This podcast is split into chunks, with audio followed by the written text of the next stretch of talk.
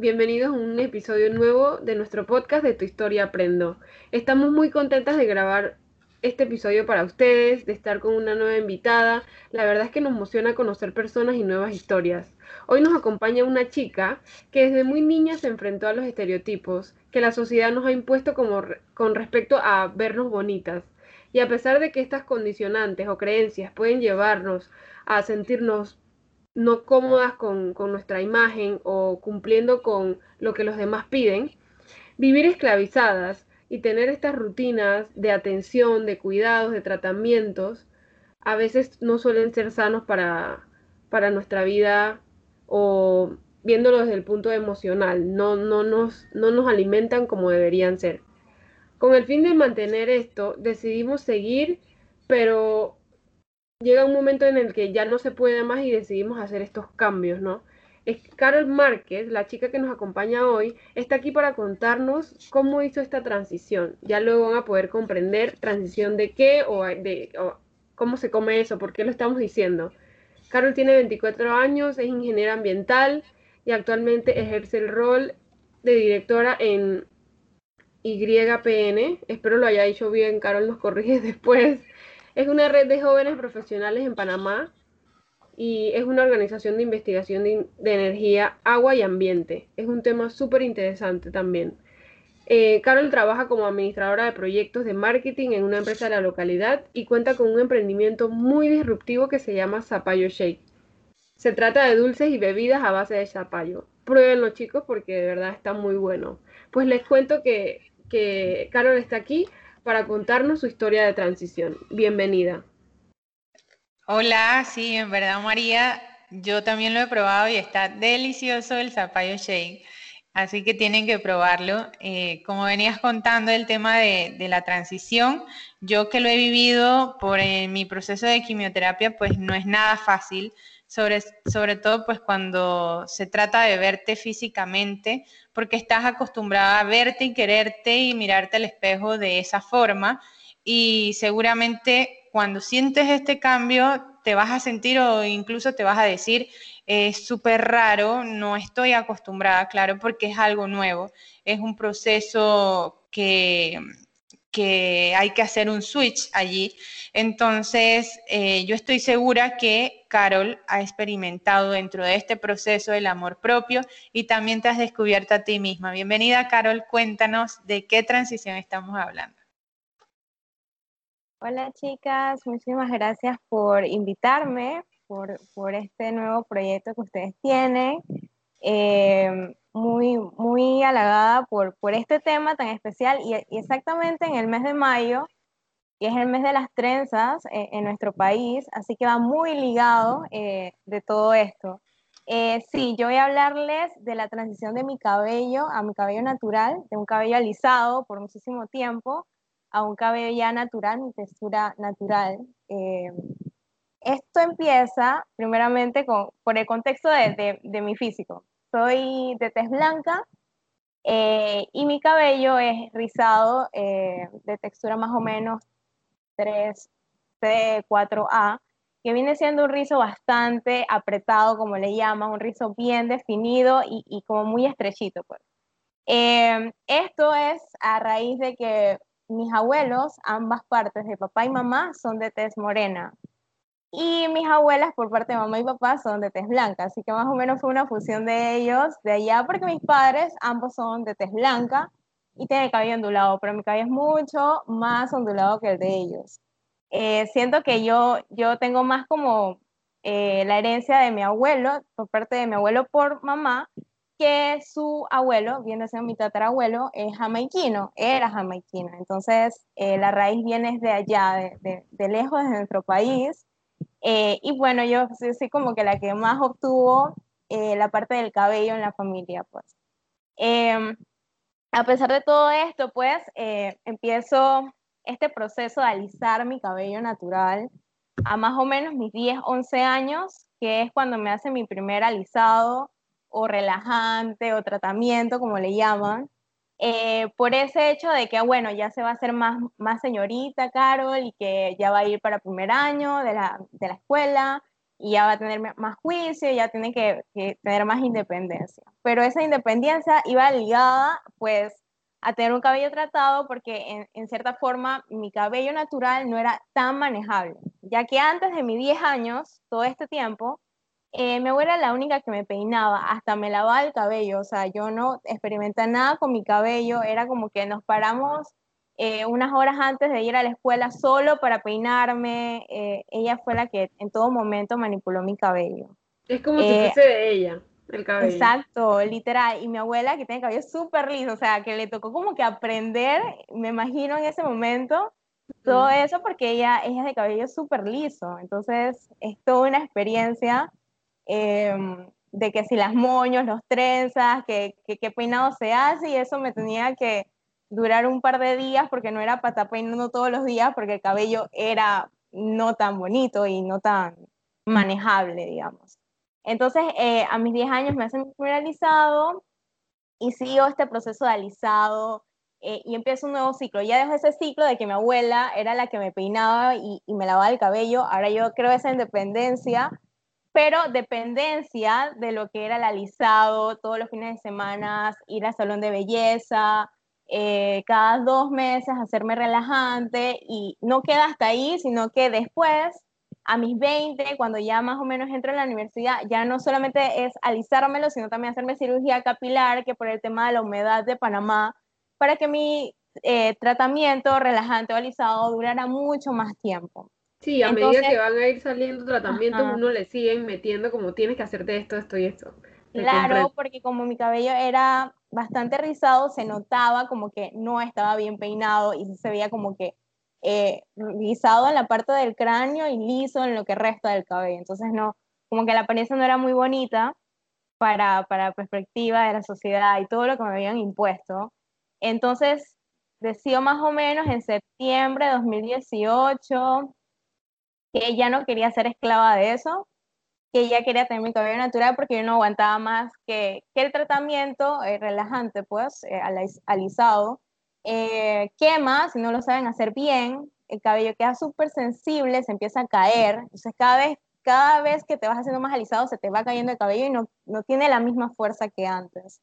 Y como mi cabello es rústico, mi cabello es casi cuatro, es la textura más kinky, por así decirlo, em, ya era también como el blower, había que estirar súper bien las raíces para que durara, que no podía hacer mucha actividad física en la semana, porque si tenía un evento a mitad, no iba a estar corriendo al salón de belleza a hacérmelo, entonces era todo un ciclo de mantener el alisado y mantener siempre constante haciéndome algo en el cabello, que, que, era, me sentía esclava, me sentía esclava porque yo no podía hacer nada de eso del blower y nada de eso yo lo podía hacer, entonces como que mi mayor alternativa era volver a mi pasado y tener mi cabello natural. Entonces, en septiembre de 2018 decido esto y empiezo mi labor en sí, mi proyecto personal de la transición del cabello al natural. En este proceso duró cuatro meses, pero fallo porque eh, me rindo, o sea, sabía que quería, tenía la aceptación de que, de que quería hacer esta transición, pero no quería estar en mi realidad de que dos texturas de cabello no es fácil manejarlo y tampoco la, lo primero, la vista, o sea, lo físico eh, empieza en juego porque no es la misma cara que siempre tenía cabello alisado. Entonces ahora tiene dos texturas y empieza también a caerse cabello, que ahora qué peinado me hago, cómo hago para ocultar esa, esas dos texturas y que se vea como una sola, un solo tipo de cabello. Me rindo también por el hecho que me iba de viaje y, y no quería estar en eso de estar peinándome todos los días porque tenía que estar levantándome temprano más temprano lo normal. Entonces me rindo en diciembre de 2018 eh, y retomo nuevamente en febrero de 2019, ya casi mis 22 años, nuevamente a tratar de hacer esta transición porque era lo que yo quería. Aquí sí me planteé bien porque duré casi un año, un año en transición, donde fue un proceso de ir buscando nuevas formas para poder resistir esta transición de cabello al natural. Eh, era buscar que si peinados, eh, primero mi tía era la que me peinaba y luego yo empecé a peinarme sola con trenzas con mi propio cabello. Ya después vi la forma de que, bueno, vamos a intentar hacer trenzas con, con cabello anexado, eh, extensiones, Em, y ahí fue como que con otros peinados, que hasta una ceremonia que hace en la universidad de imposición de casco fui con trenzas porque estaba en transición. Y yo dije, esto no va a impedir que, que me vuelva a alisar el cabello porque no me voy a sentir bonita, pues. Así que fue todo un proceso de aprender a peinarse eh, y a finales de este 2019 fue que empecé a cortarme como que más las puntas. Como que, bueno, ya está, ya tengo bastante crecimiento de mi cabello natural, entonces vamos a empezar a cortar lo viejo que ya está tratado, porque eso nunca se va a enrular. O sea, se tiene que cortar todo. En diciembre yo pensaba que, bueno, ya mi cabello está bastante corto y ya me puedo ir a un salón de belleza especializado a cabello afro para que pues me lo definieran, em, me enseñaran cómo, cómo, yo definírmelo y, e, e, hidratarlo, pues hacerme un tratamiento más profundo para que mi cabello pues agarrara esa hidratación que quizás le faltaba. Entonces, eh, es allí cuando la estilista me dice, no, a ti te hace falta más cortarlo. Y yo, no, en mi mente, no. Eh, pero sí, la muchacha me dijo que no, hay que cortarlo más. Mi cabello quedó súper corto y definido. Obviamente, los rizos súper definidos, el cabello súper brillante, era otra cara. Pero yo todavía no aceptaba la imagen ahora nueva de que ya no hay trenzas, ya no hay forma de trenzar el cabello, que era lo que estaba acostumbrada en esta transición. Y ahora mi cabello ya lo tengo que dejar que empiece a crecer y empezar a definirlo, empezar a tratarlo solo una textura, mi cabello natural. Me fui al carro a llorar cuando salí de, ese, de, esa, de ese salón de belleza porque yo todavía no, no me creía que esta iba a ser la nueva Carol, o sea, no me sentía totalmente bella como yo esperaba. Cuando yo me fuese a cortar el cabello, ya me fuera como a ver el cabello largo, era corto. Entonces, eh, lloré horrible. Y no era porque se veía mal, porque todas las mujeres en el salón de belleza halagándome te ves súper linda, tu cabello está bello, un montón de mujeres y la estilista, y yo me sentía encerrada, encerrada en mi pasado que todavía no aceptaba. Entonces cualquiera se hubiera alisado de nuevo, pero no, empiezo yo ya a aprender a, a buscar los mejores productos, a buscar las mejores formas de definición. Al principio fue bien tedioso porque no sabía cómo definir mi cabello porque era muy, muy enrulado eh, pero en el proceso, eh, la, todo fue de descubrimiento literal. Eh, empieza este nuevo proceso que no acaba esa transición todavía de empezar a, a, buscar los mejores productos, a empezar yo misma sola a interactuar con mi cabello eso sí pude notar que el brillo, eh, la fuerza que tenía el cabello ya no era que se quedaba un montón de cabello atrapado en el baño cada vez que me lavaba. Y bueno, fue de mucho aprendizaje que todavía sigue porque el clima de Panamá es tan cambiante, el cabello igual, porque que si la, la humedad del ambiente, que si hace mucho calor o mucho frío, todo eso, el cabello también tiende como que a cambiar. en un cabello rizado. Sí. Exacto. Sí, me gusta eh, que mencionaras que es el mes de las trenzas, la verdad no lo sabía y eso es lo cool de, de este podcast, pues que aprendemos de todo un poco.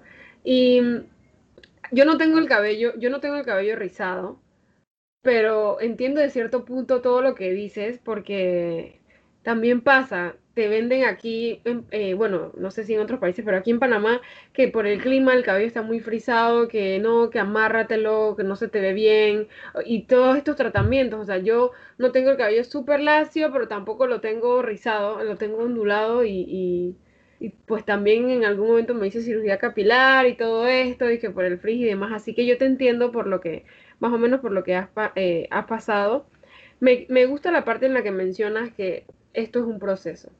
Y eh, vamos a enfocarnos en que los procesos toman tiempo y que cuando uno está en un proceso, sobre todo que es un cambio en tu vida, uno entra en desesperación, uno no tiene paciencia, uno quiere que ya las cosas se den de ya para allá. Y definitivamente eso fue un momento en el que tú conociste una nueva Carol, como tú bien mencionaste, es una nueva Carol. Yo quería preguntarte, eh, qué fue lo que a ti te llevó a hacer este, este cambio, porque eh, como tú dices, la sociedad nos ha impuesto eso y serán frases, la verdad que son malas y tóxicas de cierta manera, porque yo lo he escuchado, pues, dice, ay no, ella nació con pelo malo, ay no, que, que ella, ella eh, tiene el cabello muy duro, ay que no sé qué, o que inclusive si esa persona se casa o se involucra con una persona que tenga, eh, una pareja que tenga el cabello más lacio, ay, que mejoró la raza. ¿Eso qué es? O sea, esas cosas, que, esas frases que son. Entonces, esas cosas se nos quedan en la cabeza y tú creciste pues escuchando esto, asumo, ¿no? Entonces, ¿cómo tú diste ese cambio? ¿Qué te llevó a ti a desaprender? Porque es el énfasis de todo esto, desaprender algo que era normal para ti. Sí, literal, eh, primero, querer quitarme el chip es, el primer paso, querer hacer el cambio en eso. Me incentivó fue el hecho de que ya yo no quería ser esclava de estar en, en siempre relajante y estar quemándome el cabello. Era frustrante hacerme un blower por el hecho de que querían que quedara lo más liso posible. Y, y ya yo no aguantaba pues el hecho ese de, de estar quemándome a cada rato. No son todas las personas que, que experimentan esto en el salón de belleza porque todo depende también de qué tan liso tengas el cabello. Entonces, en mi situación era eso principalmente. Ya no quería sentir ese dolor, ese calor eh, todos los fines de semana, em, dos veces al mes y después cada vez, seis veces, cada seis meses, que era lo de la cirugía capilar. Y, em, y fue una batalla no solo conmigo, sino con mi alrededor, porque mi familia también no apoyaba en 100% esta idea. Entonces eran también como, no solamente como quejas constantes en mi familia, pero sí como que... Mm, Críticas. ¿cuándo, ¿cuándo, ajá, ¿Cuándo te vas a volver a alisar? ¿En serio vas a, vas a hacer la transición? ¿En serio vas a tener tu cabello así? y yo, si ahorita sí. algún evento o algo, y, ¿y cómo te vas a peinar? Ajá. Cosas así. Todo era eso. Entonces ya, o sea, y con la, y con la independencia que yo tenía, que era de saberme peinar sola, en ese tiempo de transición ya a mí me resbalaba en sí porque ya yo sabía manipular eh, ese caso de las dos texturas. Em, así que fue mantenerme firme, que es lo que muchas flaquean en ese punto. También en otro, contexto de, en otro contexto de que yo no estaba trabajando, pero sí sé que muchas personas, pues, por el tema ese del trabajo, a veces no, no, no se permiten hacer esa transición por, por temas laborales, pero, pero siempre si uno tiene dedicación y tiene en verdad e, esa aspiración a llegar a eso, uno puede buscar las mejores formas de poder llegar a ese cabello natural. Es todo un proceso porque hasta ahí no acaba, o sea, después que te lo cortas es otro proceso. Estoy de acuerdo y, y, fíjate que tocaste un tema que te, bueno, una pregunta que te iba a hacer ya al rato después de que Gladys preguntara, disculpa Gladys que me estoy hablando mucho. Eh, es, eso del tema laboral, eso también, o sea, no entiendo por qué tienden a encasillar a uno que te debes ver así, o inclusive hasta con los tacones, te da el maquillaje, no sé qué. Ya si una persona nació así, ¿cómo tú la vas a pretender cambiar porque no va con lo que tú quieres vender? Yo creo que son estereotipos, ¿no? Y, y que nos ha impuesto la sociedad, nos ha impuesto pues muchas cosas y trascendencias que, han ocurrido en el mundo, pero también se ha dado mucho en, este tiempo que hay muchas más mujeres cambiando su cabello de, alisado a rizos. O sea que también el mundo está pegando un giro en, todo sentido, ¿no? Y, en esa búsqueda del tema de los estereotipos, Carol, Em, tú mencionaste algo en principio y es que, pues sí, ya va a crecer para que se vea más bonita, entre comillas, porque para mí tú eres bonita y me encanta verte así como estás. Yo, yo quería preguntarte, pues, en esa línea de buscar ese bonita, entre comillas, y por llenar ese punto, ¿tú llegaste a sentir en algún momento inseguridades y si lo llegaste a sentir, pues cómo las manejaste, cómo las trabajaste y cómo lo vives hoy día. Yo siento que experimenté más la inseguridad en este caso cuando me acababa de cortar el cabello, que ya era full natural. Que me fui a llorar porque estaba insegura, no, me no sentía que encajaba con mi cabello. Eh, lo supe manejar porque mm, vi un cambio, digamos que en una semana, en un mes, de que no iba a estar estancada ahí en el cabello como se veía en ese primer día, porque empezó a crecer súper rápido, eso sí, yo en un año me corté como cinco veces el cabello eh, y era algo que yo no podía hacer antes porque eso me, me, demoraba en crecer. Y mi inseguridad más era eso, que yo sentía que mi cabello era demasiado corto y que por ser demasiado corto no se veía bien. Entonces, eh, es tener esa, empezar a tener más determinación. Siento que antes de todo esto yo muy poco lo tenía y que el proceso, el proceso de transición me ayudó a identificarme y, sentirme cómoda con lo que soy al natural, em, que era algo que yo no experimentaba por el tema ese del cabello, porque sí, eh, siento que una de las primeras cosas que uno vea a, físicamente una persona tiene que ver mucho con el cabello. Puede no tener maquillaje, pero si se ve bien arreglado el cabello, a veces ayuda a tu apariencia física. Entonces, siento que en ese contexto estaba obstruida en el primer día porque no me sentía bien, pero ya después vi que había solución, o sea, el cabello empieza a crecer, o sea, el cabello no se estanca, no se estanca como que, bueno, en, en la cara te van a salir arrugas y te vas a poner más vieja, el cabello sigue creciendo, o sea, es como lo inverso, siento yo. Así que eso fue también como aferrarme a eso, que yo no iba a estar encarcelada ahí y que dependía de mí, pues, seguir eso y, y, apreciar más los cambios en positivo que estancarme en el momento que estaban en, en ese presente. Sí, sí, de verdad. Eh, no lo había visto como tú mencionas y es verdad, va en, va en inverso. Súper eso, me gustó esa, la manera como lo explicaste. Carol, ¿tienes alguna experiencia que nos puedas comentar, no sé, en, alguna entrevista de trabajo, con tus amistades, en la universidad, en alguna exposición? Con bueno, ya, me, ya dijiste que con tu familia pues había un par de críticas y demás. Eh, no sé, algo que te haya, que te haya marcado que sientes que hayas flaqueado, pero al final pues dices que te eh, seguiste tu, meta, que era terminar tu transición. Eh, no sé si tienes algo que nos puedas comentar respecto a eso. Eh, por parte de compañeros, amigos o conocidos, nunca vi como una crítica negativa, quizás porque me tienen pena o algo así, pero nunca vi algo negativo. Pero, pero por parte de mi padre, sí fue un momento como, como un poquito como de miedo, porque me dijo, ¿y qué te hiciste en el cabello? Y que es mi cabello natural, papá. Y fue como que, y se fue de ahí, como que yo no sé qué es eso. Eso sí me, fue como un shock ahí. ¿Por qué me va a decir eso mi papá? O sea, sí, entiendo. Fue medio extraño. Pero con mis compañeros, bueno, en verdad fue hasta, fueron muchas cosas en pro, que hasta, me acuerdo que un compañero de la universidad me dijo que ya él no se acordaba cómo yo era antes, o sea, siente que él me había conocido toda la vida con el cabello rizado y que me veía súper bien.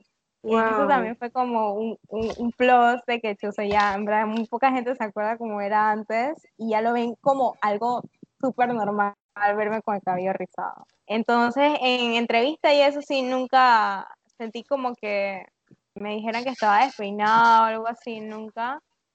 Eh, eh, así que yo siempre también he sabido como manipularme, hacerme peinados y eso, y también eso como que ayuda un poquito a ir cambiando esa perspectiva de que su el cabello rizado siempre está suelto y no hay forma de amarrarlo o de peinarlo o eh, estilizarlo, por así decirlo. Así que eso también es como un plus que ayuda como en las entrevistas y ahora que estoy trabajando también ayuda muchísimo. Lo sí, pregunto yo porque en redes, disculpa, en redes sociales veo que se quejan mucho de eso, pues de que las entrevistas, no sé qué, y por eso lo pregunté, pero qué chévere que no te haya pasado. Sí, yo creo que, Carol, cuando, cuando una se acepta y, y, ya comienza a acostumbrarse a esa nueva yo, realmente el comentario que te hagan los demás te va resbalando, pues, porque a la final ya tú te quieres con, con esa nueva imagen que ves al espejo, ¿no? Eh, ya para, pues cerrar, quisiera es como que, me respondas, o más bien, ¿qué, qué mensaje eh, podrías darle pues a alguna de, chica que de repente puede que escuche el podcast, el episodio, este, sobre este proceso, o sea, qué, qué mensaje les daría si están viviendo algo similar o están llegando a para pues también compartir, ya has compartido bastante, pero también como apoyo, ¿no? Claro, eh, existe muchos medios, o sea, ya como el Internet es todo para todos los días. Hay muchas formas de buscar, pues, más ideas que, que simplemente la que yo doy, porque siempre hay, siempre hay muchísimas opciones a una sola pregunta o una sola duda. Creo que, ante todo, la determinación y tu actitud es las dos principales bases para llevar este proceso de transición de cabello natural, independientemente de qué tan rizado tengas el cabello, independientemente si no, si no quieres, eh, o sea, no te haces tratamiento y quieres ya dejar de, de, pintarte el cabello, digamos, porque está dañando tu cabello. O sea, no, no simplemente ver la transición del cabello como simplemente de textura, sino también como de, de colores, que eso también es un químico que está tratando tu cabello. Entonces, tener esa determinación de cuál es tu eje, cuál es tu punto final eh, en, querer realmente tener ese cabello, no es un proceso fácil, no es un proceso que, que, mm, no es de un día, del día siguiente ya vas a tener todo listo, no es un proceso en medio del cambio hasta cuando ya tienes tu cabello full natural y que vas a empezar a tratarlo. Entonces, plantearte bien eso de que es como un proyecto de vida y que quizás no se pueda aplazar por muchas, por muchas maneras o por muchos medios y que todo depende de ti porque es algo muy propio, es algo que vas a tener por el resto de tu vida, quizás si no quieres volver a, a ese pasado de tratarte tu cabello y que cada vez son, son muchas más las mujeres que están en ese proceso de cambiar su textura de cabello al natural y que cada vez hay más apoyo y que, y que no te vas a sentir sola. Y cada vez hay mucha más aceptación. Y si tienes realmente esa actitud de que te, te vas a ver súper linda con tu cabello natural y que vas a poder lograr esa libertad y aceptación, eh, va a ser un reflejo ante las demás personas. Esa actitud que tú tienes va a hacer opacar esas ideas malas o negativas que tiene la otra persona que quizás está pensando de tu cabello. Entonces, verlo algo como muy personal, que no depende de otras personas y tener ante todo esa aceptación y fijar tu, tu proyecto final, que es tu cabello. Em, sería eso y buscar la mejor forma de poder tratarlo en medio, porque es difícil, no todo el mundo puede llegar a eso, pero no imposible, porque hay muchas mujeres, aparte de, de, mi persona, que lo han logrado. Entonces, eso es lo que yo le diría a cualquiera que está en duda de su transición de cabello. Qué, qué bueno, Carol. Eh, quizás alguien que, alguien que nos escuche, estas palabras se han significado, han significado mucho para ella, inclusive si ya terminó la transición y en momentos tiene dudas, pues estas palabras de verdad que son atinadas. Yo para concluir, pues ya con el episodio que ha sido muy interesante, em, yo diría que tratemos de enfocarnos, tengamos el cabello rizado o no, en romper estas normas o maneras y que la sociedad nos ha, nos ha puesto de cómo es una chica o una mujer bonita. La verdad es que la belleza es algo que es subjetivo porque estás joven, estás viejo, no quiere decir que seas más bonito que otro, simple y llanamente todos somos diferentes, todos somos únicos y debemos eh, intentar que la manera en cómo estamos aportando esa manera a esa persona, perdón, sea positiva. Y también quisiera invitarlos a la reflexión. ¿Ustedes sienten que la confianza de sí mismos las tienen en base a la aceptación de las demás personas o en base a lo que piensan de sí mismos? Voy a dejar eso por ahí y me pueden contestar luego o por redes bueno, Carol, muchas gracias por acompañarnos, también por compartir. Te lo dije hace un momento, igual te lo repito, te ves súper linda. Y para quienes estén en este proceso, esperamos pues que esta historia les pueda aportar a lo que están viviendo en estos momentos. Pueden seguir a Carol en sus redes de Instagram o Twitter como arroba carolmrqz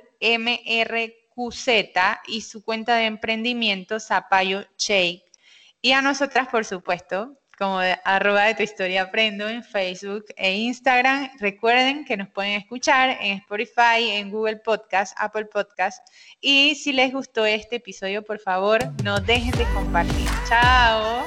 Hasta luego. Gracias, Carlos.